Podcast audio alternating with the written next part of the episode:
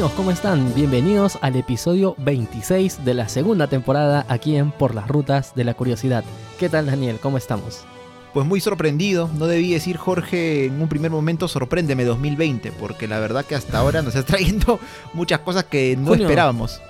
Junio, sorpréndeme. No, no, ahí nomás, ahí nomás, muchas gracias. Sí, sí, la verdad es que este año viene con todo, ¿no? Eh, Uf, no sé cómo, cómo se escribirán lo- los libros de aquí en, en algunos años, los libros de historia. Eh, pero vaya 2020 que estamos teniendo, ¿no? Con, con una pandemia que, que está azotando al mundo, literalmente. sí, sí. literalmente.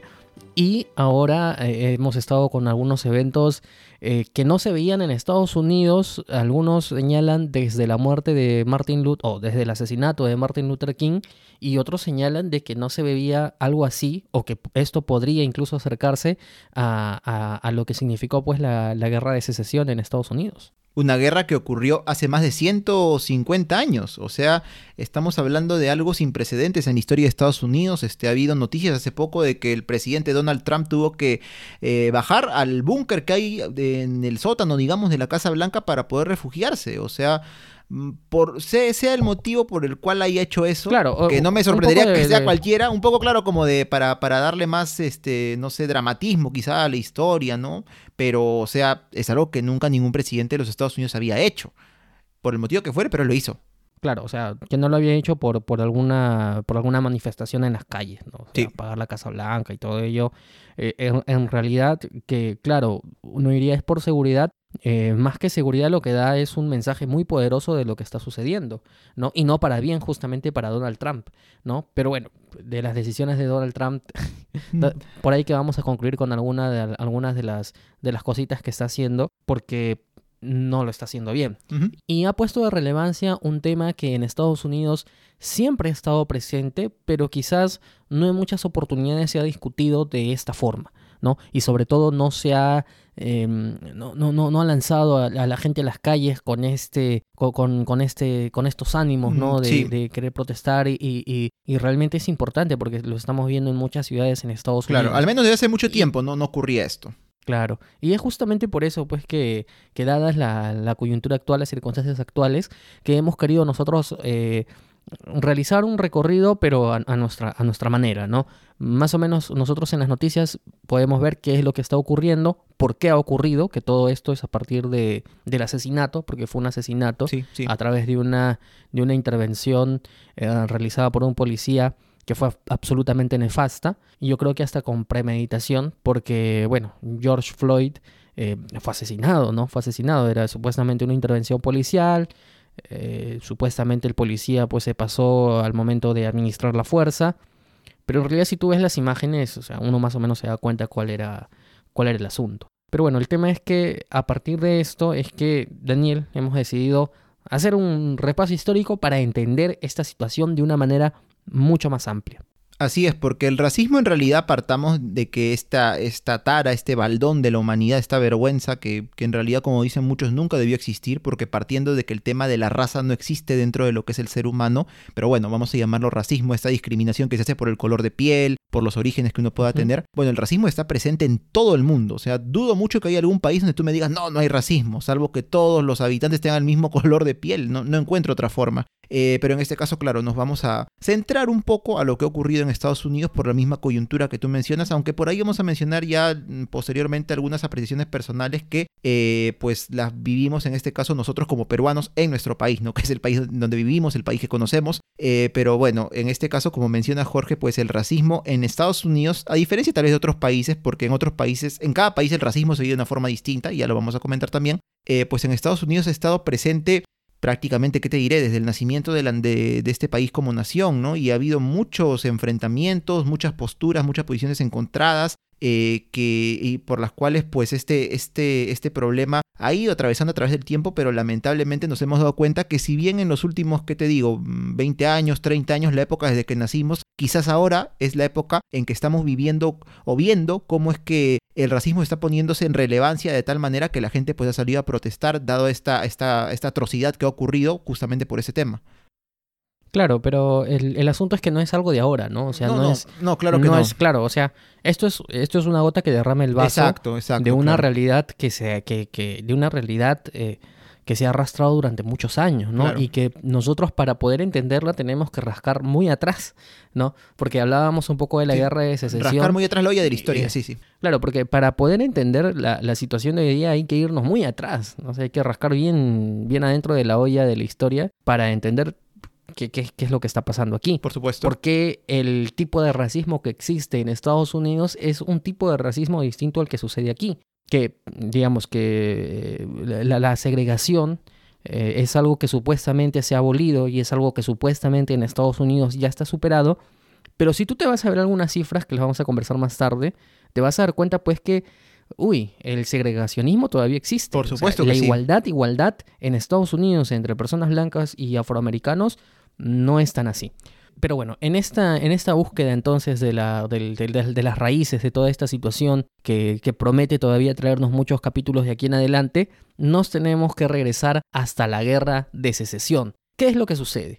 Eh, lo que sucede es que nos vamos, a, nos vamos a retrotraer hasta un tiempo en que la esclavitud todavía estaba vigente y todavía era legal. Obviamente que el racismo también tiene unas raíces muy profundas en el tema de la esclavitud, eso ya lo sabemos. Eh, la esclavitud es algo que ha estado presente, en donde pues muchas personas fueron traídas desde África eh, por los europeos para poder realizar trabajos y todo ello, todo eso lo sabemos. Pero nos vamos a un momento un poquito más actual, ya con Estados Unidos siendo independiente. ¿Qué pasa entonces? Bueno, ¿qué pasa en este caso durante la guerra de secesión, que empezó en el año 1861? Mira cuánto este tiempo estamos hablando, Jorge, más o menos aproximadamente unos 20 años antes de nuestra guerra del Pacífico, la guerra con Chile, mucho tiempo atrás. Pero bueno, en este caso, Estados Unidos, una vez que, que se independizó, sabemos que estaba formado por colonias que con el tiempo se transformaron en algunos de los estados en los que suele está dividida pues esta nación, así como en el Perú tenemos nuestros departamentos, en Estados Unidos tienen sus estados, que se gobiernan de una forma distinta a lo que ocurre en nuestro país. Nosotros estamos con un gobierno, digamos, centralizado, somos una república de este tipo, en cambio en Estados Unidos no. En Estados Unidos el gobierno, digamos, que manda en todo el territorio es el gobierno federal, pero cada estado tiene en muchos casos sus propias, no sé si llamarlas leyes, creo que sí, sus propias normas, son muy autónomos a diferencia de nuestro país. Hay en naciones como México, como Brasil, que tienen este tipo de gobierno federal y los Estados Unidos es una de ellas. ¿Y qué pasa? Ya a inicios del siglo XIX, fines del siglo XVIII, mira cuánto tiempo Jorge, habían estados que habían abolido lo que es la esclavitud, o sea, no lo permitían por creencias religiosas. Sabemos que ahí en Estados Unidos pues hay muchas personas que profesan el protestantismo y sus distintas ramas, en fin, por tener ideas más modernas que indicaban que no, que una persona no puede ser esclava, es que algunos estados deciden eh, acabar con este, con este tema de la esclavitud, mientras que otros estados decidieron, no, nosotros nuestra economía nos tiene que permitir seguir teniendo esclavos, y es así que se forman algunos estados llamados libres y otros estados llamados eh, esclavistas, vamos a llamarlo así, no recuerdo ahorita el término exacto con el que los toman, pero son los que permitían pues la esclavitud. Entonces, ¿qué pasa? Estados Unidos, que empezó como un grupo de colonias y luego de estados para el lado del Océano Atlántico, fue poco a poco expandiéndose hacia dónde? Hacia el oeste, hacia el oeste y hacia el sur. Y estos nuevos territorios que entraban, pues eh, tenían, digamos, que escoger, por llamarlo de un modo, si querían eh, mantener la esclavitud dentro de ellos o de repente ser estados que no la permitieran. Y entonces, ¿qué ocurre? En esta cuestión es que a mediados del siglo XIX, allá por los años 1850, se funda un partido que es uno de los principales y que está justo en el poder en este momento en Estados Unidos, el Partido Republicano. Y uno, Jorge, puede ver actualmente la tendencia de los gobernantes como Donald Trump, como George Bush, que son del Partido Republicano, contra sus rivales de siempre, los demócratas, ¿no? Como ahí estaban Obama, Bill Clinton. Y uno podría pensar de repente así muy a la ligera ahora, ah, seguramente durante la guerra de secesión los que estaban a favor de la esclavitud eran los republicanos y los que están en contra eran los demócratas. Y no fue así necesariamente. Los republicanos, en este caso, estaban a favor de la abolición de la esclavitud. Ellos eh, propugnaban, no, que este, este, este tipo, pues, de, no sé, de, de, de, de sistema no debía existir. Y en este caso, los republicanos ganan las elecciones en el año 1861 con uno de los presidentes más populares, más conocidos de la historia de Estados Unidos, quien Abraham Lincoln. Y en este caso también uno pensaría, y a veces incluso lo pintan así cuando nos enseñan historia en el colegio, que la guerra civil estadounidense o la guerra de secesión se dio, ¿por qué? Porque los, los estados del norte querían eh, abolir totalmente la esclavitud y, los del sur no querían, y ahí fue que se agarraron en una guerra. No fue necesariamente así el motivo principal en este caso, o mejor dicho, el motivo específico que ocurre es que se tenía que decidir qué hacer con estos nuevos estados que iban incorporándose a la nación estadounidense, si iban a pertenecer al bando libre o al bando de esclavistas. Y entonces en este caso, pues los estados del norte, digamos que eran los que estaban más a favor de que no continuara la esclavitud, eh, y junto con ellos estaba Abraham Lincoln, que fue quien dijo, no, no es que necesariamente yo quiero abolir la esclavitud, lo que quiero es que eh, los estados que se van incorporando a nuestra nación ya no, eh, ya no tengan este tipo de sistema dentro de ellos. Y esto obviamente no les sentó nada bien a los del sur, que eran los esclavistas. Claro, aquí una de las claves para entender un poco por qué la ¿Por qué esta necesidad de los estados del sur con esclavitud? En primer lugar, es, es por un lado, obviamente, que está la costumbre de, de, no querer renunciar a, esta costumbre de tener esclavos y a la, a la, supremacía de la raza blanca y todo ese tipo de ideas, pero también es por un tema económico, porque lo que pasa es que los estados del sur, en su mayoría, se dedicaban a la agricultura. Eran, o sea, tenían realmente grandes producciones e importantes producciones agrícolas que para poder sostenerlas, obviamente que necesitabas una, una mano de obra importante. ¿Y qué mano de obra más importante que tener a personas trabajando gratis? Claro. Entonces, ellos veían que sus intereses económicos eran directamente afectados con el tema de una futura abolición de la esclavitud, ¿no? Porque más o menos lo que, lo que planteaba Lincoln y lo que planteaban los estados del norte era eh, dirigir sus miradas a una próxima abolición eh, de la esclavitud. Eh, lo cual para los estados del norte estaba bien, ¿no? Hay que tener en cuenta también que los estados del norte poco a poco se iban industrializando más y digamos que económicamente hablando había una diferencia entre el norte y el sur. Eh, esto de ninguna manera justifica que, los estados del sur se, encaprichen con el tema de mantener la esclavitud, pero ayuda a entender pues por qué es que los estados del sur se negaban a, a lo que planteaba el presidente Lincoln y por qué es que ellos van a eh, formar su propia federación, ¿no es así, Daniel? Su confederación, ¿no? Partiendo de repente una idea muy básica de este tema, por qué en el norte estaba tan desarrollado o iba desarrollándose tan prontamente la industria y todo aquello, mientras que el sur sigue siendo agrícola. Démonos cuenta nada más en el clima. Al sur de Estados Unidos, ¿quién está? Florida, el estado de Georgia, de, eh, de Texas, por ejemplo, ¿no? O sea, son lugares que son más cálidos frente a los del norte, ¿no? Tú ves Nueva York, tú ves todas esas zonas, Chicago, no lo sé, bueno, es una ciudad, Chicago no es un estado, pero tú, te das cuenta ahí los inviernos, lo duro que son, hay nieve, hay mucho frío, entonces la agricultura donde se da mejor, en el sur, obviamente, y es aquí donde están justo las plantaciones de, de azúcar, creo que también de algodón un poco después, y eh, a diferencia del norte, ¿no? Que de repente en un momento dijeron, oye, ¿qué hacemos si acá nuestro suelo no es fértil, el clima no nos ayuda? Pues potenciemos la industria, y así pues es que se llega a este punto, ¿no? Y bueno, es así que más o menos en el tiempo en que Abraham Lincoln iba a tomar el poder en el año 1861, los estados del sur se unen, entre ellos, como te digo, o como mencioné, Georgia, eh, creo que Carolina del Sur, eh, Florida y otros más, se unen y dicen, ¿sabes qué? Vamos a formar una confederación y nos separamos de los Estados Unidos. Ahí nomás, muchas gracias. Esto obviamente que no sentó nada bien en el resto del país, porque parte de la, de la no recuerdo si de la constitución o de, una, de, un, de un documento que indicaba, pues, este, por ejemplo, en los que los, los estados del sur se basaban, ¿no? Decían, no, pero nosotros, así como nos unimos a, la, a los Estados Unidos, tenemos derecho a irnos. Pero parte del documento refutaban los del norte, decían, no, el documento dice que la unión de Estados Unidos es perpetua, o sea, tú no te puedes ir de acá. Y así pues es que se inicia una guerra civil que duró cuatro años y fue muy, muy sangrienta. Murieron muchas personas, murieron miles de personas. Culminó en el año 1865 debido a que justamente el norte, por su potencial económico, industrial mayor que el del sur, pues logra tener un mayor poderío militar y así logra obtener la victoria frente a los confederados que pues resultan derrotados y al final resulta digamos que peor para ellos porque entonces es que en Estados Unidos al final de la guerra de secesión se impone ya a nivel nacional, ya no solo a nivel de Estado sino a nivel nacional, eh, que la, la, esclavitud finalmente quede abolida. Ya no hay más esclavos en los Estados Unidos a partir de entonces. Bueno, eh, lo que tenemos pues es una guerra fratricida. ¿no? Es una guerra fratricida porque es entre propios estadounidenses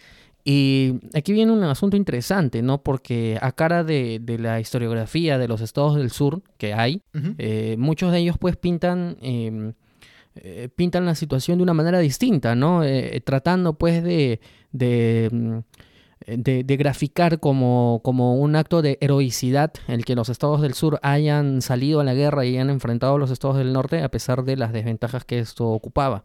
Y además ellos señalan de que la esclavitud no era pues el asunto principal de la, de la guerra, ¿no? Porque ellos ya sabían que de todas maneras la esclavitud en algún momento iba a ser, iba a ser abolida, ¿no? Que sino que eran otro, otro, otro tipo de motivaciones los que los empujaron a la guerra, cuando en realidad aquí lo que hay es eh, una resistencia increíble de los estados del sur a que la, esclavitud sea abolida, ya lo hemos dicho, por intereses económicos y también porque, claro, todavía para entonces se pensaba que, los, que los afroamericanos no eran personas, ¿no? Que eran, que podían ser utilizados como objetos y se les miraba pues con... Eh, Muy por encima del hombro muy por encima del hombro, ¿no? Prácticamente como animales, ¿no? E incluso en los estados del norte donde ya se, ya, ya eh, eh, se planteaba la abolición, todavía pues tampoco es que a pesar de que ellos decían de que había igualdad, tampoco es que se veía esto como cierta igualdad, sino que todavía había cierta mirada de paternalismo sobre los afroamericanos.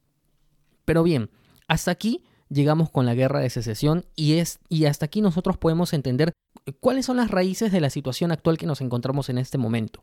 ¿Por qué?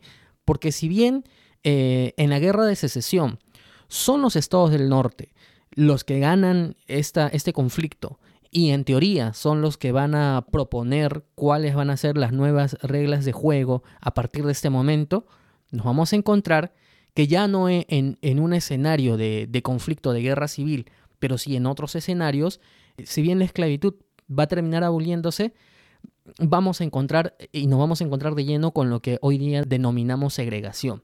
Y este es un nuevo proceso en el que todavía los estados del sur prácticamente se resistían de alguna manera a las disposiciones de abolición de la esclavitud.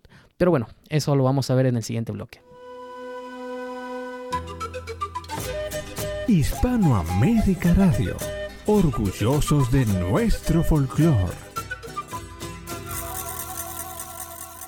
En el anterior bloque, Jorge, mencionaste esta palabrita, segregación, que está muy ligada justamente al racismo en muchas ocasiones. Y es que si bien la esclavitud luego de la guerra de secesión se terminó y los estados del norte la abolieron prácticamente imponiéndola sobre los del sur, Encontré un texto, Jorge, en un paper que se llama La situación del negro en Estados Unidos en la época de la protesta armada de los independientes de color en Cuba. Esto lo hizo un profesor de la Universidad de Oriente en Cuba llamado Heber Pérez Concepción, que es doctor en historia. Y él menciona, citando a un historiador estadounidense famoso llamado C. Van Woodward, que fue ganador del premio Pulitzer, bueno, cita un texto donde él escribe lo siguiente.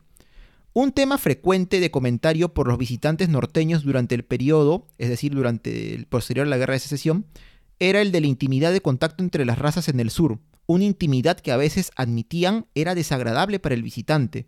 Lugares comunes eran la vista de niños blancos que mamaban de pechos negros, de niños negros y blancos jugando juntos, la vecindad accidental de casas de familias blancas y familias negras, la camaradería entre sirvientas y amas, y las historias usuales de cohabitación entre hombres blancos y mujeres negras.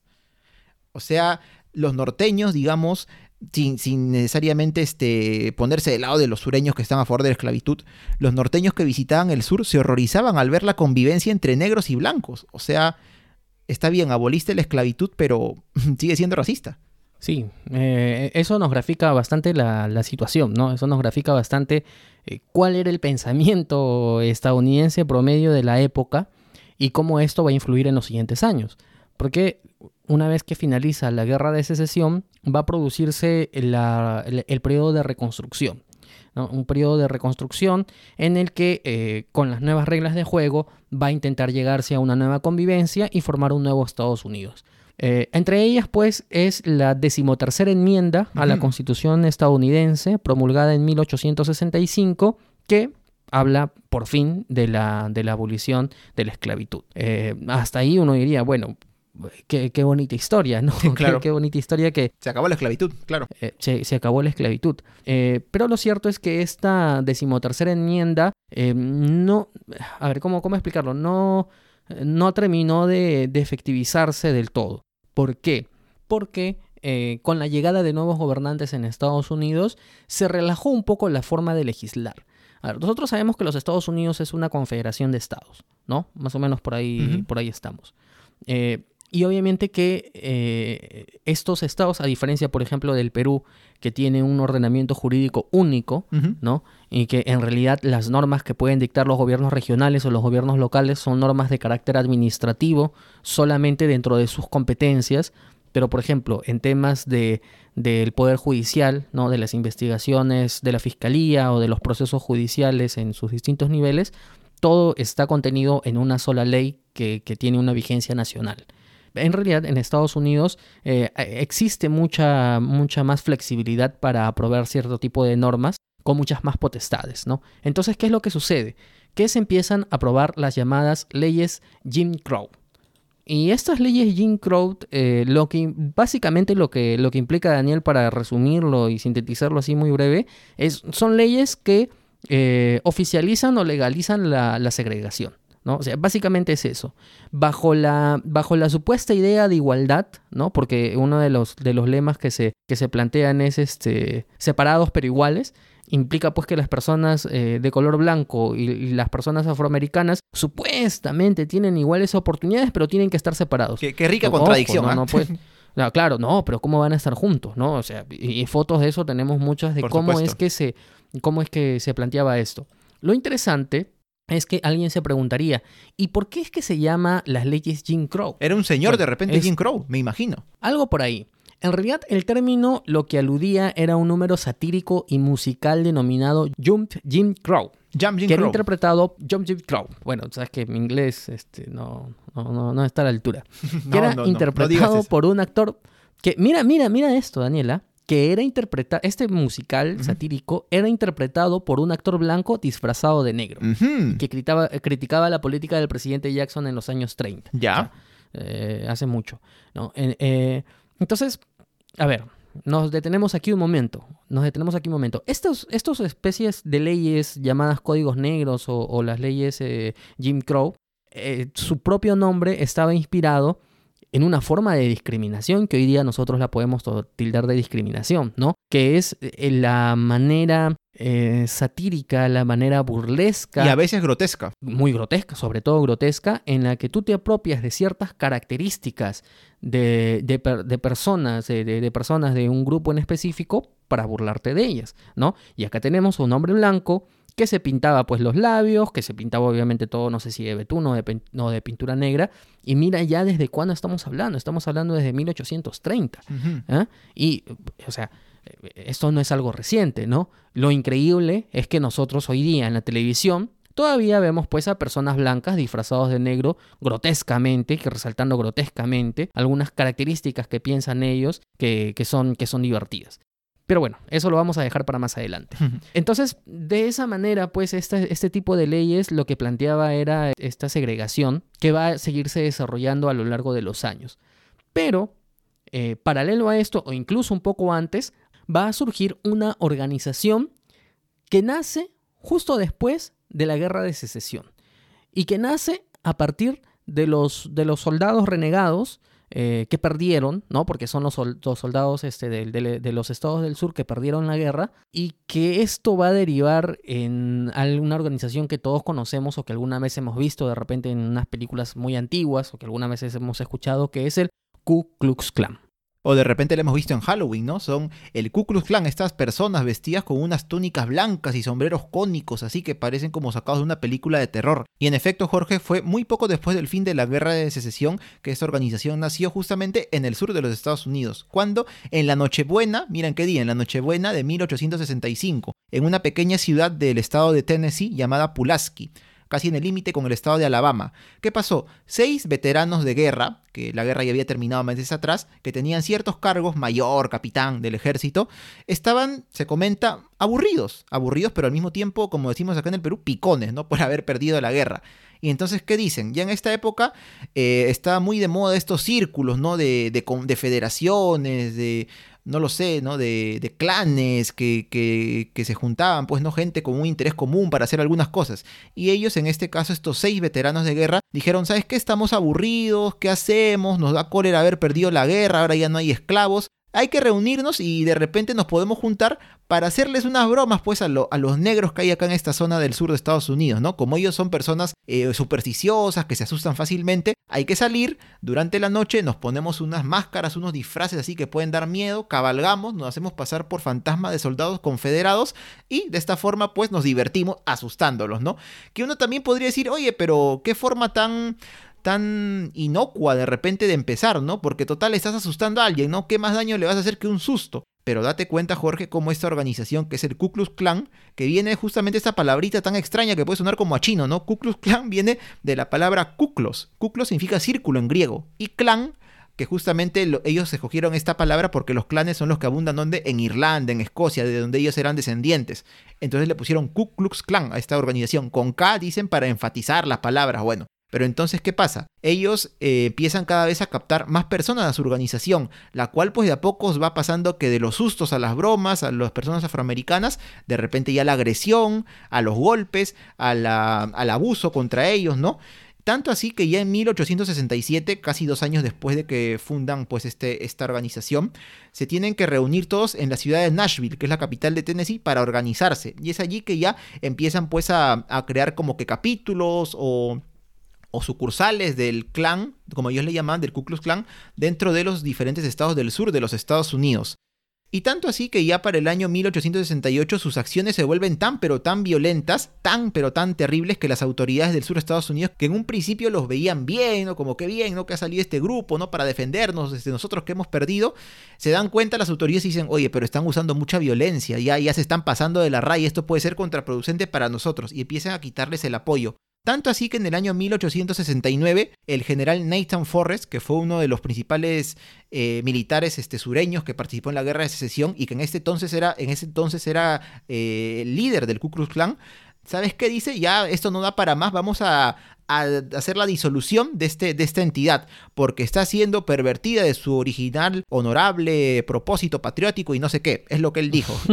Eso es lo que él dijo. Y dijo, ¿saben qué? Este, todos los miembros agarren sus uniformes y todo y lo queman ya y dejamos a ver el Ku Klux Klan. Pero la gente estaba tan inmersa en lo suyo que no le hizo caso. El clan continuó existiendo hasta que en el año 1870 eh, un jurado federal, o sea, ya a nivel de nación de los Estados Unidos, no de estados, declara al clan como una organización terrorista. Y tanto así que en el año 1871 sale un acta llamada el Acta de Derechos Civiles, pero tan orientada a la desaparición pues, de esta organización que algunos le llaman Acta Ku Klux Klan. Y a partir de acá es que los miembros de esta organización, ya disuelta, pero que seguían haciendo sus cosas por ahí, sus fechorías, y empiezan a ser perseguidos y los encarcelan. Y así va desapareciendo gradualmente, aunque a partir del Ku Klux Klan empiezan a formarse otras eh, organizaciones con fines muy parecidos, ¿no? El supremacismo blanco y, y, el luchar contra que los negros no se mezclen con los blancos, ¿no? Como por ejemplo la Liga Blanca o los Camisas Rojas. Este, Jorge, es claro, la historia del primer clan, el primero. Sí, porque en realidad el Ku Klux Klan, ahí está, lo dije bien, eh, tiene varias etapas, ¿no? Esta es su primera etapa, la etapa de los orígenes, y en realidad si uno se pone a revisar las imágenes y busca, y busca Ku Klux Klan con sus disfraces y todo ello, no son específicamente de esta época, ¿no? Toda esta parafernalia, ¿no? Que ellos organizan es más bien de la segunda época, que es una época mucho más burocrática, diría yo, eh, pero también mucho más potente y exitosa para ellos porque va a llegar a tener cerca de 4 millones de afiliados en todos los Estados Unidos. Imagínate. Ahora, solamente para concluir con la primera fase, hay que darnos cuenta cómo esto empieza a desaparecer, no tanto como, como una respuesta indignada a los abusos que se estaban cometiendo, uh -huh. sino como una respuesta meditada ante el escándalo que significaba todo esto. ¿No? O sea, eh, trayendo un poco eh, esta, este famoso dicho que dice, ¿no? Que, que, Dios perdona el pecado, pero no el escándalo. Claro. ¿no? O sea, parece que estas personas lo entendían de esa manera, porque no es tanto que les preocupaba por ahí los abusos que se estaban empezando a cometer contra las personas afroamericanas, porque lo que empezó, como tú bien has dicho, con una broma, se convirtió en, en prácticamente atentados, y estamos hablando de una organización que casi casi se convirtió en, en una especie de organización terrorista. Y la declararon como tal, sí, sí y la declararon como tal y la proscribieron muy bien. Eh, pero en realidad eh, fue más el escándalo y por eso es que muchos políticos viendo sus carreras políticas justamente peligrar es que ya como que se desmarcaron de ello y la organización quedó acéfala. Pero esto va a tener un resurgir porque eh, las épocas van cambiando, viene una siguiente generación y obviamente todo es distinto. Eh, previo a la Primera Guerra Mundial vamos a ver el resurgir de un nuevo Ku Klux Klan, pero un Ku Klux Klan que ya no estaba eh, solamente orientado a la discriminación y, y, a los actos de atentados contra personas afroamericanas, sino que ya había ampliado incluso su rango de acción, porque no solamente era contra los afroamericanos, sino ahora también con las personas homosexuales, ¿no? Eh, y otras paso, más, ¿no? un de montón, paso. un montón. Y, más. Y un montón, ¿no? O sea, de paso, ya que estamos en esta, bueno, pues vamos a encargarnos de todo el paquete completo. Eh, y, como te decía, ¿no? Esta segunda etapa fue más exitosa para ellos porque eh, pudieron ahora sí organizarse, ¿no? Pudieron organizarse, tenían ya una serie de requisitos para que estas personas sean admitidas dentro del clan, eh, que pasaban diversas pruebas, se celebraban diversos ritos y salían a pasear y realizaban atentados y hasta realizaron asesinatos y todo ello. Efectivamente, y todo nació, digamos, ¿por qué? Por un libro. Un libro que escribió un señor llamado Thomas Dixon Jr., llamado The Clansman, del año 1905. Él había crecido en el sur, ese señor Thomas Dixon, había crecido en el sur, en los estados del sur de Estados Unidos, y tenía un recuerdo así como que de que los hombres del clan, del Ku Klux Klan, del primer Ku Klux Klan en realidad, querían hacer justicia, según él, ¿no? Impartir ciertas eh, buenas costumbres, no lo sé. Y él escribe este libro en el año 1905. Y en febrero de 1915, un director llamado David Griffith exhibe y crea una película llamada El nacimiento de una nación, la cual como que glorifica el, al Ku Klux Klan, ese primer Ku Klux Klan que quería hacer justicia, pinta a los negros como personas haraganes, borrachos, violadores, o sea, lo peor. Y según este director, o según la, en todo caso, la persona que escribió el libro original, The Clansman, o El hombre del clan, es que a partir de la guerra de secesión es que nace en realidad los Estados Unidos. Por eso el nombre de la película, El nacimiento de una nación. ¿Y qué pasó? En noviembre de este año de 1915, un señor llamado William Joseph Simons, que no tenía oficio muy conocido porque él se dedicaba solamente a estar en diferentes organizaciones de este tipo, ¿no? Caballeros de tal cosa, Legión de Honor de tal cosa. ¿El qué hace? Dice, oye, yo conozco a personas que tienen este pensamiento del Ku Klux Klan, yo me propongo refundarlo. Y eso hace justamente en noviembre de 1915. Y poco a poco... no no tenía otra cosa mejor que hacer tenía... que, refundar una agrupación mm, terrorista. Bueno, me imagino sus pensamientos, ¿no? Seguro anti todo, porque este clan, este segundo clan, Jorge, como dijiste, no solo va a atacar a las personas, a los afroamericanos, sino también a las personas LGTBI, a los católicos. Sabemos que en Estados Unidos la mayoría no es católica, sino cristiana, protestante, A los judíos también, eh, y a, las personas incluso que según ellos no, no acataban la moral, ¿no? A los infieles, los fornicadores, o sea, era una cosa anti todo, ¿no? unos fascistas totales, así podríamos llamarlo. Pero bueno, ¿qué pasa? Durante cinco años o cuatro años y medio, hasta 1920, este segundo clan no logra captar tanta gente. Solo tiene algunos miembros por ahí en la ciudad de Atlanta, que es una de las principales del sur de Estados Unidos y de todo Estados Unidos. ¿Y qué pasa? Este señor Simons dice, mm, ¿sabes qué? Este, esto no está funcionando. Voy a contratar dos publicistas. Y contrata dos marqueteros, dos publicistas que logran de alguna forma atraer más gente. Y es en esta época que el clan llega a tener, el Ku Klux Klan, este segundo Ku Klux Klan, llega a tener, algunos calculan entre millón y medio hasta los cuatro millones de integrantes que mencionaste. O sea, de todo el país 4 millones es una barbaridad. O sea, imagínate la cantidad de gente que se plegaba a este, este movimiento, pues que era anti todo, ¿no? O sea, racista, no lo sé, ¿no? Todo, todo, todo aquello de lo malo. Eh, pero bueno, ¿qué pasa? En un momento dado, a mediados de la década del 20, uno de los miembros de este Ku Klux Klan, este segundo, llamado David Stephenson, fue condenado por un delito que ahora calificaríamos como feminicidio, porque fue un delito de homicidio contra una mujer y violación. Es un feminicidio, ¿no? Solo que en esa época no existía el término. Y a partir de acá la gente como que se va dando cuenta que ya no, que voy a estar haciendo acá nuestra organización si son criminales en realidad. Tanto así que ya en 1930 este segundo Ku Klux Klan llega a tener solamente 30.000 miembros, que de los millones que tuvo pues ya es poco, ¿no? Tanto así ya va bajando la cantidad de miembros de esta organización, Jorge, que en 1939 el gran jefe del Ku Klux Klan dice, ¿sabes qué? Esto ya no da para más, voy a vender la organización a uno de mis simpatizantes. Y se la vende un dentista del estado de Indiana creo que era, que a pesar de todo no logra reflotar la organización. Y tanto así que ya en 1944, perdón, durante la Segunda Guerra Mundial, este señor dice, uy, ya sabes qué, tenemos que disolver esta organización porque aparte tenemos deudas de 685 mil dólares. ¿Cómo la vamos a pagar? Así que oficialmente el segundo clan queda disuelto, ya con unos pocos miles de miembros nada más. Y a partir de aquí, ya con el Ku Klux Klan oficial, digamos, ya disuelto, es que algunos remanentes siguen quedando todavía, ¿no? Y algunos grupos dicen, yo soy el verdadero heredero del Ku Klux Klan, no, yo soy el verdadero, y yo, y yo, y yo, ¿no? Así que a partir de acá es que nace la tercera fase del Ku Klux Klan, que son eh, diversas organizaciones no relacionadas entre sí, salvo por la vestimenta, que creo que todavía se usa, ¿no? La túnica blanca con el sombrero cónico, las cruces quemadas, este, y que principalmente están en los estados del sur de los Estados Unidos, ¿no? Eh, no tienen relación entre sí, se proclaman entre ellos herederos del clan, del original, eh, tienen diferentes nombres, algunos se llaman eh, clanes imperiales de América, otros se llaman caballeros del Ku Klux Klan, otros se llaman caballeros blancos del Ku Klux Klan.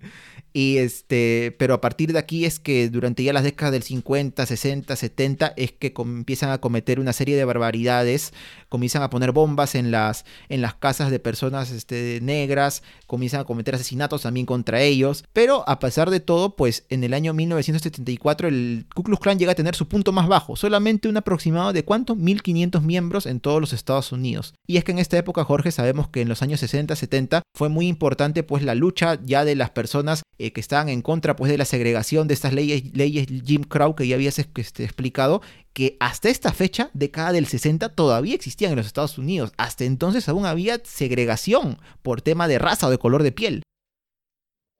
Claro, y el tema de la segregación además es una lucha constante que se ha llevado algunas vidas, quizás la vida más importante, la de Martin Luther King, pero de toda esta época la vamos a comentar en el siguiente bloque. JB Design es tu mejor opción en diseño gráfico y diagramación.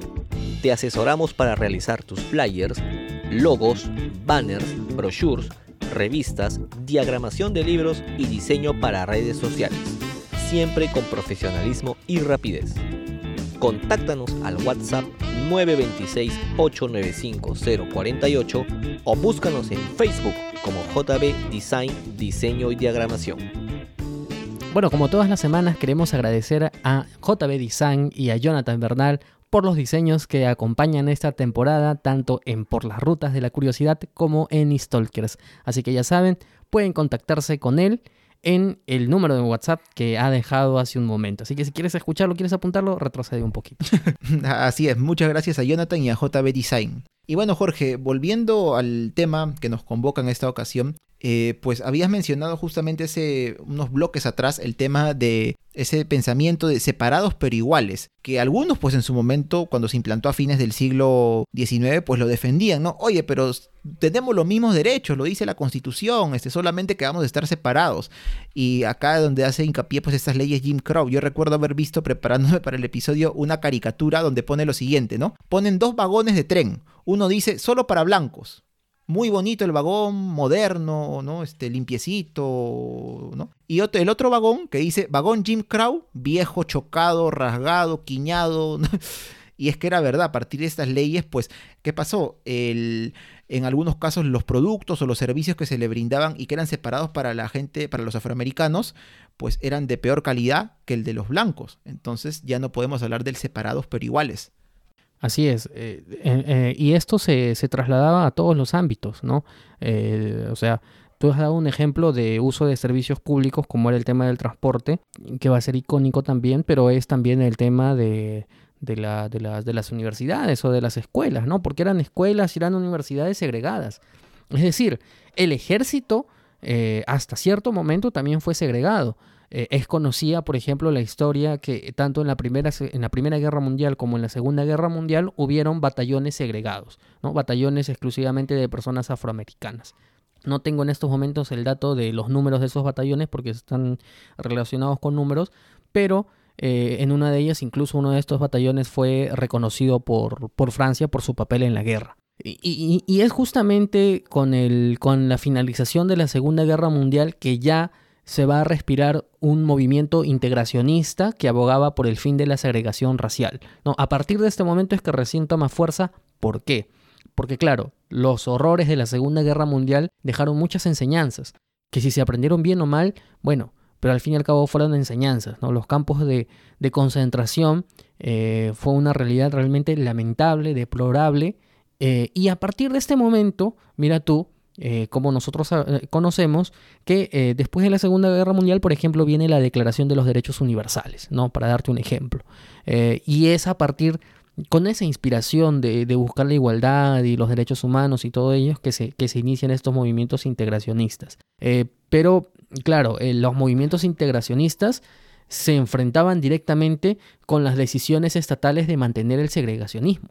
¿No? Eh, importante, por ejemplo, uno de los precedentes importantes que se encontró fue que en 1954 la Corte Suprema en Estados Unidos declara inconstitucional la norma que separaba a los alumnos blancos y negros en las escuelas públicas. Eh, famosa es pues la, escena de Forrest Gump en la que justamente a partir de, esta, de esta, victoria eh, judicial por fin los, los, estudiantes afroamericanos intentan pues este o van a, la universidad a, estudiar junto con las demás personas como corresponde y, claro, esto está toda la prensa, ¿no? Y las personas pues que, que, todavía tienen el, pensamiento segregacionista y, de supremacía de la raza blanca, como que, que, están incómodos y todo ello, ¿no? Y a uno de, ellos creo que se le cae un blog, se le cae un cuaderno, ¿no? Y Forrest llega y lo recoge y le dice, oye, se te ha caído y Forrest termina saliendo también en la transmisión en vivo, porque una de las cosas que, hizo el director con Forrest Gump además es que lo hizo aparecer en distintas etapas de la historia, incluso él cuenta que uno de sus, de sus, este... Antepasados sus ancestros, ¿no? Eh, uno de sus antepasados perteneció al Ku Klux Klan, pero lo dice de una manera tan,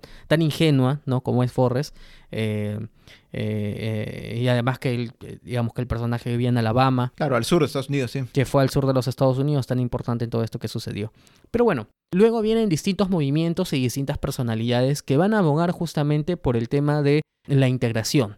Uno de ellos es Martin Luther King, ¿no? Martin Luther King que eh, con las acciones que él realizaba, va a llegar incluso a alcanzar el Nobel a la edad de 35 años. Jovencito, Estamos hablando eh, jovencito, pero es eso, ¿no? Que él estuvo en la cárcel. Sí. Eh, y, digamos que los movimientos, porque él realizó movimientos de protesta y, realizó muchos boicots. Eh, también está el tema del transporte público, que te decía que era muy icónico y todo claro, ello. con Rosa Parks, claro. claro que sí. Pero entiendo, Daniel, pues que él lo que realizaba pues era una especie de, de protesta pacífica, ¿no? Sí, ese era el ideal de Martin Luther King, el poder alcanzar estos logros para la sociedad estadounidense, para los afroamericanos, pero en base justamente la protesta pacífica, no violenta. Y justamente en este, en este paper que te comenté hace un momento que había encontrado de este profesor de historia, doctor en historia cubano, eh, él menciona, no a Martin Luther King, pero sí menciona una forma en la que un periodista llamado Luis Lomax, allá de Estados Unidos en esta época, había encontrado cómo es que entrenaban a las personas jóvenes, estas seguramente que iban a estudiar o a trabajar, pues y tenían que resistir de una manera no violenta los ataques de los racistas o los segregacionistas. Él comenta que de esta forma, entre comillas, entrenaban a los afroamericanos para que resistieran mediante, sin usar la violencia en realidad, de la siguiente manera. Me puse a observar cómo Lenhold y sus ayudantes preparaban a los estudiantes negros en la técnica de protesta no violenta. Sentaban a los estudiantes en una larga mesa parecida a la barra de una cafetería. Holt o uno de sus ayudantes hacía el papel del hombre blanco, quien caminaba de un lado a otro de la barra echándole humo de cigarro en la cara a los estudiantes. Les decía nombres insultantes, Nietzsche, mono, negro bastardo, cuando no lograba el propósito de provocar alguna reacción, el hombre blanco entonces empujaba y finalmente, en un acto de desesperación, les pegaba. El estudiante negro que se ponía en ademán de pelear o se encolerizaba desaprobaba el curso. La única manera de aprobar y de este modo permitírsele participar en una situación real de sentarse en una barra era poder aguantarlo todo sin ira, sin una queja. Entonces vemos aquí a partir justamente de esta cita que hemos encontrado cómo es que Martin Luther King en realidad y también todos sus, eh, seguidores pues tuvieron que sufrir durante todas estas protestas, porque como dices, Martin Luther King fue encarcelado en varias ocasiones, eh, incluso en una de ellas recuerdo que era por vagancia, o sea, pero era simplemente que él salía a protestar, de una manera pacífica junto con sus, sus, adeptos, sus seguidores, pero pues obviamente eran tratados como, como si fueran qué cosa, ¿no? Claro, imagínate tú, ¿no? Eh, por vagancia, ¿no? O sea, ¿qué, qué, qué sintomático realmente, qué, qué, sintomática este tipo de intervenciones, ¿no? Y, y nos pone en relevancia algo que es un tema muy concreto, ¿no?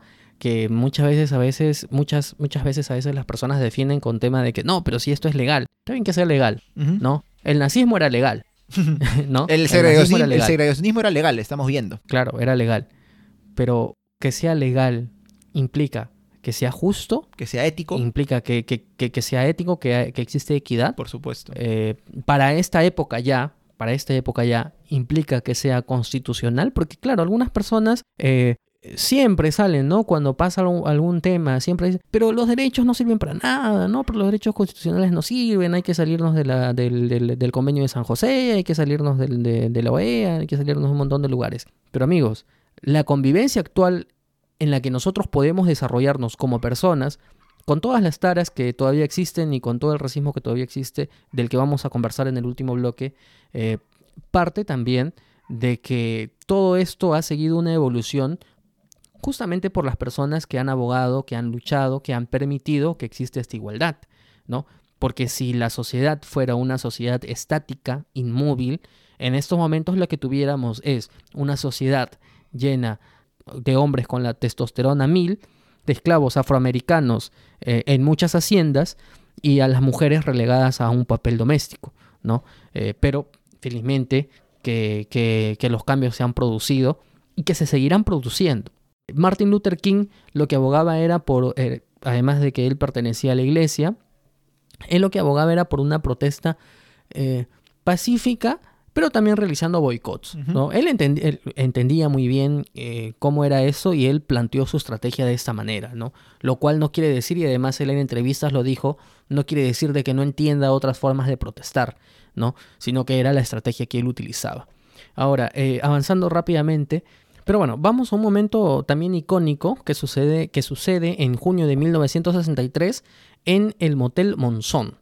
¿Qué es lo que sucede aquí? Bueno, en primer lugar existía un movimiento de San Agustín, que era un movimiento activista, encabezado por el, por el dentista Robert Heiling, eh, que estaba reclamando en esta, en esta zona eh, el fin del segregacionismo, ¿no? Con distintas protestas, con distintas marchas y todo ello. Eh, Martin Luther King va a acercarse en la primavera de 1964, va a acercarse a este lugar, a, esta ciudad, para, digamos, poder organizar algunas protestas masivas y todo ello, ¿no? Y una de las protestas más interesantes que se realizan es justamente la protesta del Motel Monzón, donde justamente el propio Martin Luther King fue arrestado el 11 de junio de 1964. ¿Cuándo? Cuando intentaba acceder al restaurante de este motel. ¿no? Entonces, como intentaba eh, acceder al restaurante y este restaurante eh, practicaba la segregación, no le dejaron entrar. Claro. ¿A qué historia nos parece conocida hace no muchos años en algunas discotecas de Lima? Bueno, se los dejo ahí. Te diría, Jorge, en eh, mi caso, historias de primera mano que he escuchado, personas que conozco. Sigo, sigue, sigue. Ahí está, ahí está. Pero ¿qué es lo que pasa? El 18 de junio, un grupo de activistas llega al motel otra vez y se lanza a la piscina del establecimiento. Que me imagino que era segregada, eh, ¿no? No podían entrar personas negras ahí. Obviamente que iban a entrar. Y entonces al manager del hotel, Jimmy Brock, no se le ocurrió mejor idea que agarrar una botella de ácido clorhídrico eh, utilizado para la limpieza, obviamente, y lanzarla a la piscina donde se encontraban personas afroamericanas. Eh, existe una foto muy conocida que incluso lo hemos compartido eh, en Twitter y en Facebook, anunciando la grabación de este programa, que dio la vuelta al mundo. Dio la vuelta al mundo. Y, y en parte muchos dicen más adelante que parte de lo que se logró es justamente a partir de la historia de esta, de esta foto, ¿no? Porque a partir de este momento es que prácticamente ya se crea una, em, se crea una presión social muy importante eh, que eh, va a derivar en la aprobación de la Ley de Derechos Civiles que decretaba el fin de la segregación racial en los espacios públicos y privados en todo el país. Así que fue un logro importante. A partir de esto, la presión internacional ya para entonces era muy importante. Pero desafortunadamente Martin Luther King va a ser asesinado.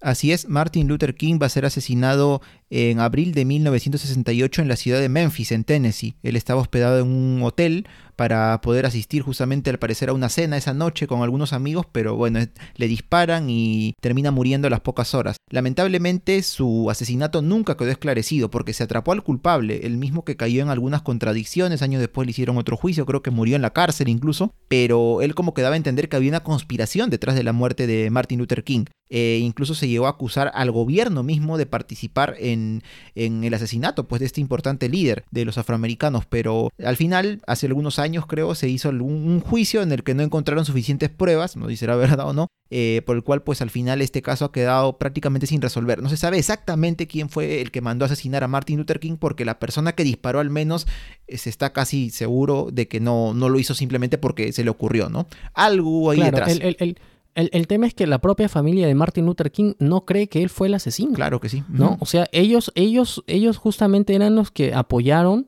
eh, la realización de un nuevo juicio.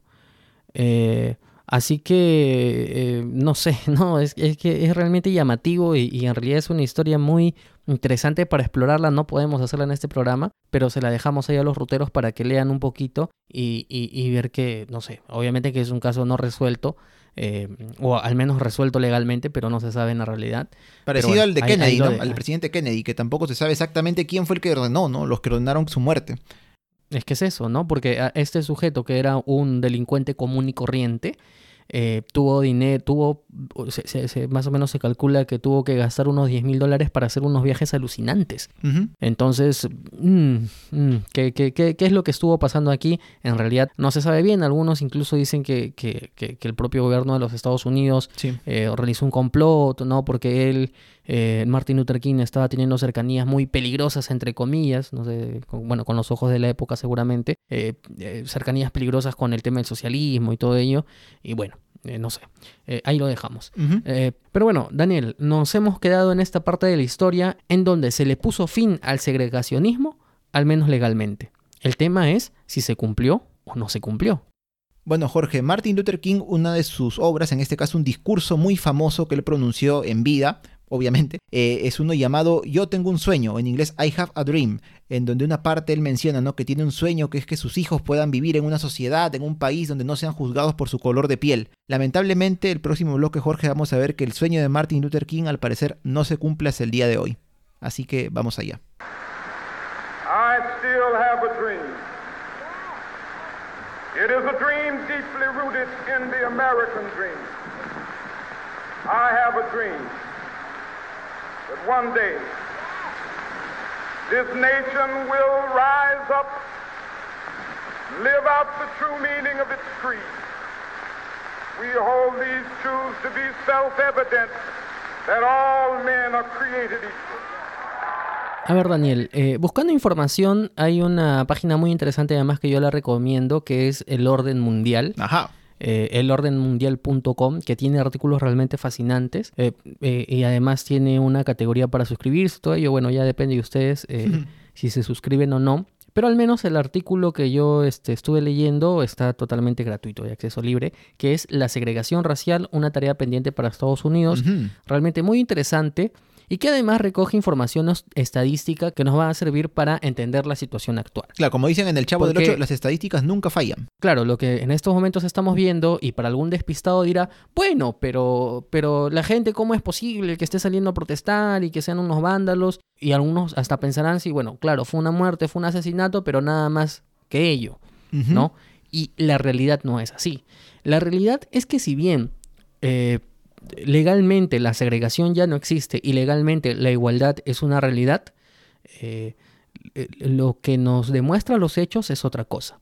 Para darte un ejemplo, según la Asociación Nacional para el Progreso de las Personas de Color, el NAACP, eh, que es en inglés, bueno, eh, señala pues que los afroestadounidenses encarcelados en proporción son hasta cinco veces más que sus coetáneos caucásicos, Ajá. o sea que personas blancas. Sí. Eh, dice la socióloga Alice Goffman en su libro On the Run, dice, los ciudadanos negros constituyen el 13% de la población estadounidense, pero suponen el 35% de la población encarcelada. Uh. Ojo, este, este fenómeno ha sido catalogado por el sociólogo David Garland como el encarles- encarcelamiento en masa. Es decir, cuando un segmento determinado de la población representa una cifra desproporcionada en cuanto a los ciudadanos presos. Pero eso no es lo único, sino por ejemplo también con el tema del de el porcentaje de, de ciudadanos estadounidenses que consumen algún tipo de droga. Eh, ¿Qué es lo que pasa? Que entre las personas caucásicas, eh, o blancas si la quieres llamar, y los afroamericanos, existe un consumo similar de drogas, o sea, es lo mismo. Sin embargo, los ciudadanos afroamericanos tienen hasta 2% más probabilidades de sufrir algún arresto por delitos relacionados a las drogas. Y una vez arrestados, la probabilidad de ser enjuiciados es mayor. Eh, entonces eso ya nos da algunas pistas. Pero quizás la pista más triste de, de- de todo ello es el tema de la, eh, de la violencia policial, que es lo que nos convoca aquí. El movimiento Black Lives Matter denuncia que las fuerzas de seguridad nacionales matan afroestadounidenses de forma desproporcionada. Se informa que en el 2017, 1.147 ciudadanos afroamericanos fueron asesinados por la policía, Es un montón. un número que supone el 25% del total de las personas que fueron asesinadas. Pese a que, como sabemos, la población afroestadounidense solamente constituye el 13%. Pero aquí viene lo peor. la violencia racista de los policías va acompañada de una impunidad casi total, ya que en el 2015 el 99% de los asesinatos a manos de policías terminaron con la absolución del oficial culpable. Eso es una realidad ineludible. Traduciéndolo a, cristiano, si, si no me he dejado de explicar bien, los policías matan y tienen inmunidad. Y se acabó. O sea, los policías matan por, bajo cualquier excusa. O sea, sin irnos muy lejos, en febrero del 2012, un, un chico eh, que se llamaba Martin Tribon, que estaba yendo eh, a visitar a unos familiares en, en Florida, y de pronto, de la nada, fue abatido por un vigilante del vecindario. ¿Y cuál fue la alegación? Es que tenía actitud sospechosa. Porque tenía actitud sospechosa, bueno, le disparé, pues no vaya a ser que haga algo. Entonces, realmente esto nos da un ejemplo de cuál es la realidad en Estados Unidos respecto a este tipo de injusticias. Además, Internet abunda de, de estas intervenciones que realiza la policía contra personas afroamericanas, pues como si fueran lo peor del mundo. No, sí, y, Jorge, para acotar nada más, recuerda que en nuestro episodio acerca de canciones que traen historia hablamos justamente de esto, en una canción de Bruce Springsteen, sobre el asesinato de Amadou Diallo, que era un joven no afroamericano, sino africano, inmigrante en los Estados Unidos, que fue asesinado por, por policías simplemente porque también, no, hizo un movimiento sospechoso, ¿no? Este, y lo confundieron con una persona que, que había cometido un delito y tan solamente con eso lo mataron.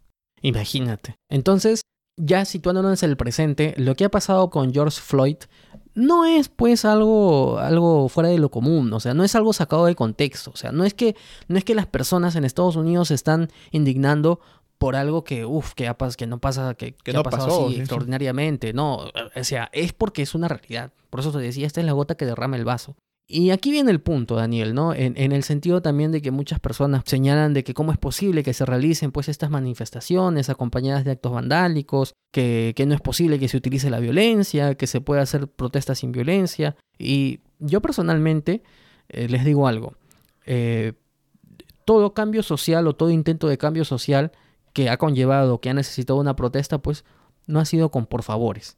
¿no? O sea, a mí mm, realmente me parece muy hipócrita, por ejemplo, que algunas personas eh, que hace poco pasó, este, celebren pues, o, celebren o, recuerden en todo caso el sacrificio de Tupac Amaru, el primer revolucionario del Perú, ¿no? Que se levantó ante el yugo español y todo ello. Y al mismo tiempo, esas mismas personas digan, no, pero ¿cómo es posible que estas personas en Estados Unidos que no pueden, que no pueden salir de una manera más pacífica, que no sé qué? Pero ¿acaso no es lo mismo? O sea, Tupac Amaru acaso, acaso hizo su, su revolución o su rebelión eh, diciendo, por favor, señor corregidor. Bueno, le empezó de cierto modo, ¿no? Pero ya cuando inició, cuando, cuando se fue a las armas, eh, ¿no fue acaso un movimiento que, que, que, atacó directamente con violencia también? O sea, eh, o el ejemplo de siempre, ¿no? La Revolución Francesa, claro. que tenía muchas buenas intenciones, no se hizo también eh, con unas revueltas realmente muy importantes, sin, sin alabar y sin, sin, sin, justificar de repente las ejecuciones que, que, vinieron después.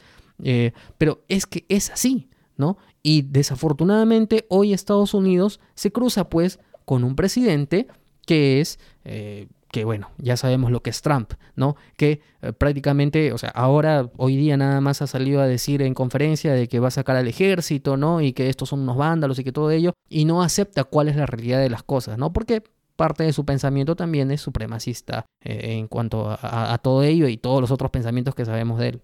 Bueno, Jorge, es que en realidad, y también a opinión personal, es que lamentablemente muchas personas, sea aquí en los Estados Unidos o donde fuere, van a verlo de la forma en que más le convenga. O sea, no sé, muchas personas que de repente pueden eh, apoyar a Donald Trump, ¿no? Por ahí pueden decir, este, como en, por ponerte un ejemplo, una ideología contraria a lo que es Estados Unidos, en Cuba o en Venezuela, ¿no? Este, no se levantan y sacan a, a Maduro del poder, no deberían hacer una revolución y luchar por su pueblo, qué sé yo y que entonces este ya apoyas eso, que hagan eso los venezolanos, los cubanos o qué sé yo. Pero, ¿qué? ¿Y si lo hacen en, de repente en los Estados Unidos no está bien? O sea, más allá de que uno piense que la violencia está mal y eso, que entonces ellos sí, no, ellos sí tienen que protestar pacíficamente y no, no pueden hacer otra cosa más que salir, caminar, marchar y punto. Bueno, entonces decidámonos, ¿no? Decidámonos qué apoyamos y qué no. Más allá de que condenemos o no la violencia, que eso ya es un punto de vista muy personal, yo puedo decir, entonces, este, aquí sí condeno la violencia en este punto, en este otro no. O sea, seamos consecuentes con lo que pensamos. Sí, es que es el asunto de siempre, ¿no? En realidad. Sí. Y, y, ya, o sea, trayéndolo un poco a, la realidad peruana también cuando han habido protestas, eh, que vamos, es que Desafortunadamente es así. o sea, Apoyas lo que te conviene, veces- lamentablemente. Claro, ob- obviamente. O lo que te Pero, gusta, o sea, me mejor dicho, lo que te gusta. me- me- claro, pero, o sea, lo- el, punto que yo quiero ir es eh, que, que muchas veces el gobierno o quienes toman las decisiones para cambiar la situación, pues no hacen caso, no, no, no quieren escuchar razones, sino es hasta que las cosas se ponen un poco violentas. Es que es la verdad, o sea, lo hemos visto con, con las poblaciones eh, indígenas también, que, que, que, que, tienen sus, sus justos reclamos por distintos temas, ¿no? Por ejemplo, el tema de Bagua y con el, con el, con el famoso baguazo Sí. eh, que era un eh, que, que- no, no fueron escuchados, ¿no? Que no fueron escuchados y, y- y no sé, Daniel, eh, eh, yéndonos un poco más atrás en el tiempo, en el primer gobierno de Belaunde, cuidado, cuidado con lo que se hizo también en ese gobierno. ¿no? Porque este, se inundó de napalm a, a ciertas eh, comunidades nativas en la selva Algo que no se cuenta No, mucho, por- claro. algo que no se cuenta mucho, por protestas que ellos estaban realizando con las, contra las madereras. Y, y entonces, ¿eso qué es? Yo- yo, eh, sin, sin ánimos de mezclar mucho, eh, yo de todas maneras, este, lo que quería decir, eh, y, a lo que nos referimos ambos, creo yo, es el tema de que cómo pedirle a estas personas de que realicen, no sé, de que, de que no salgan a marchar, de que no se indignen, o sea, de que no se indignen si son sus hermanos, sus primos, sus padres, sus hijos, los que mueren o están en peligro de morir en cualquier momento por una intervención mal hecha y que va a quedar encima impune. O sea, en el 2015, 99% de impunidad ante la acción policial. O sea, es una cosa alucinante. Es una cosa alucinante y vergonzosa además. Pero bueno, es la realidad y es esto lo que está ocurriendo. Así que bueno, al fin y al cabo esto también es historia, ¿no? Esto también es historia porque estos hechos seguramente van a pasar a la historia. Que un presidente se encierre en su búnker, que, que- que no es la primera vez que un presidente se mete a su búnker, pero que encima apague las luces de la Casa Blanca y, y muestre pues este, este papel un No, poco patético. Pienso yo, claro, que Eh, es algo lo- simbólico también, obviamente. No sé cómo lo habrá pensado él, pero al final lo que simboliza pues es, es, es la falta de, de valentía de afrontar la situación realmente y en realidad lo más fácil, lo que siempre pasa con muchos gobiernos, ¿no? Que culpar a las personas y dicen, no, pero ellos son unos violentos, que no sé qué. Claro. O, o lo que pasa aquí en el Perú, ¿no? El famoso terruqueo, ¿no? Que es siempre lo- la, la solución más fácil. Claro, es que estas personas, eh, sea en Estados Unidos, sea en el momento en que ocurren en el Perú este tipo de protestas, ya actúan de forma violenta, lo cual puede ser condenable, no estás de acuerdo con la violencia, pero tú entonces como gobierno ponte a pensar, están reclamando por algo justo, o sea, no están reclamando por, por un capricho, por algo, no sé, de ese tipo. Entonces, no, la solución no puede ser que se queden en su casa y que no reclamen y que me hagan caso. Soluciona sus problemas, por algo eres gobierno, te están reclamando algo justo. Así es, así que bueno, solamente ya para terminar, si bien todo esto ha sido referido a la, a la situación norteamericana, hay que decir pues que aquí en el Perú el racismo está muy interiorizado. Sí. ¿no? El racismo está muy interiorizado porque eh, mientras que en Estados Unidos tenemos un racismo institucional, lo que tenemos aquí es un racismo eh, que está presente durante todo el día, eh, que está presente con bromas, que está presente con chistes, que está presente con espectáculos, eh, espectáculos entre comillas, o programas televisivos, y que en realidad nosotros no entendemos qué es, qué, es racismo, ¿no? Esa capacidad limitada a veces de, de entender las cosas y de ser empáticos y todo ello, ¿no?